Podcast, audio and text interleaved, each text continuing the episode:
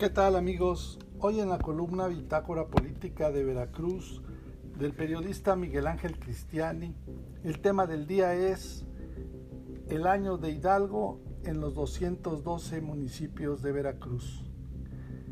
El saqueo en las arcas de los que se van. Daño patrimonial a la hacienda pública es de 2.038 millones de pesos se llevan todo lo que pueden y no pasa nada. Es bien sabida la expresión popular de que estamos en el año de Hidalgo, chin chin, el que deje algo. La que ahora tiene aplicación a unos días de que terminen las actuales administraciones municipales que están concluyendo su periodo de gobierno. Nada que ver con la celebración de los 200 años de la independencia de México. Habrá que esperar a que lleguen las nuevas autoridades a ver con qué sorpresitas se encuentran. Como diría ya saben quién, en el pasado, en muchos de los ayuntamientos, cuando llegaban a tomar posesión los nuevos funcionarios, se encontraban con que los que se fueron se llevaron todo, literalmente todo lo que pudieron. Muebles, computadoras, vehículos, hasta las cafeteras se robaban y, si eran del mismo partido, pues no pasaba nada, no había denuncias y a comprar todo nuevo y todos felices y contentos. Lo anterior viene a colación porque precisamente el próximo jueves 30 de septiembre, la auditora del órgano de fiscalización superior, Orfis, Delia Cobos González, acudirá al Congreso del Estado nuevamente a entregar los resultados de las auditorías practicadas a los 212 municipios y entes públicos en lo que se denomina la cuenta pública del año 2020. En una amplia charla que se prolongó durante más de tres horas con los periodistas del Grupo de los 10, la titular del Orfis advirtió que en esta ocasión no habrá prórrogas y las cuentas claras se van a entregar en tiempo y forma respecto a que la cuenta pública del 2020 se entrega en los tiempos que señala la ley y en cuanto a los municipios que deben de solventar ya lo último de sus cuentas públicas, la prescripción de la ley es de siete años, por lo que su responsabilidad no termina aunque ya no estén en el poder.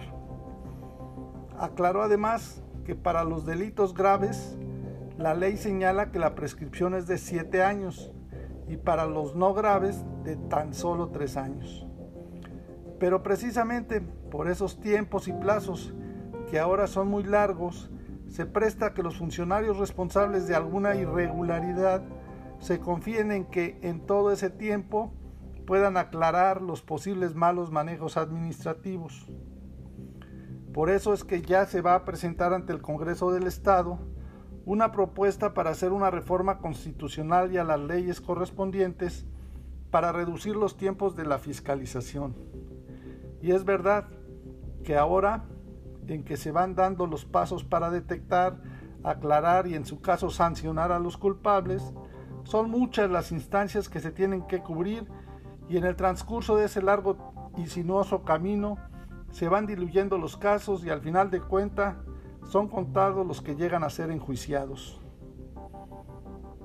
Cada vez que los tiempos se prolongan puede dar lugar a irregularidades e impunidad, a componendas, o sea, una serie de circunstancias que cuando los tiempos, los plazos son cortos, se inhiben. Así las cosas, en las cuentas públicas del ejercicio fiscal 2019, en 210 municipios y seis entidades paramunicipales, las aclaraciones y documentación justificativa y comprobatoria presentadas no fueron suficientes para resolver las observaciones que hacen presumir una falta administrativa y o la existencia del presunto daño patrimonial a la hacienda municipal respecto a la gestión financiera. Las 1.768 observaciones hacen presumir la existencia de un daño patrimonial a la hacienda pública municipal de 2.038 millones, de los cuales el ORFIS promoverá el fincamiento de responsabilidades y determinación de delitos y perjuicios. En estos momentos, precisamente ya está el área jurídica del ORFIS, se encuentra elaborando los documentos respectivos para continuar con el proceso legal. Otro dato interesante de mencionar es que el 80% de los municipios presentan irregularidades en su administración, por lo que desde ahora se vienen impartiendo cursos y talleres a las nuevas autoridades que habrán de entrar en funciones para que no puedan decir, es que no sabía yo que se podía hacer eso así.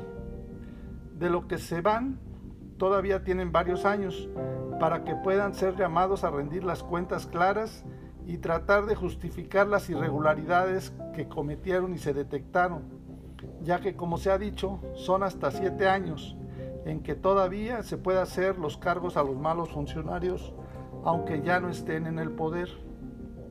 Para más información del estado de Veracruz, te invitamos a contactarnos en nuestras redes sociales de internet en www.bitácorapolítica.com.mx. Hasta la próxima.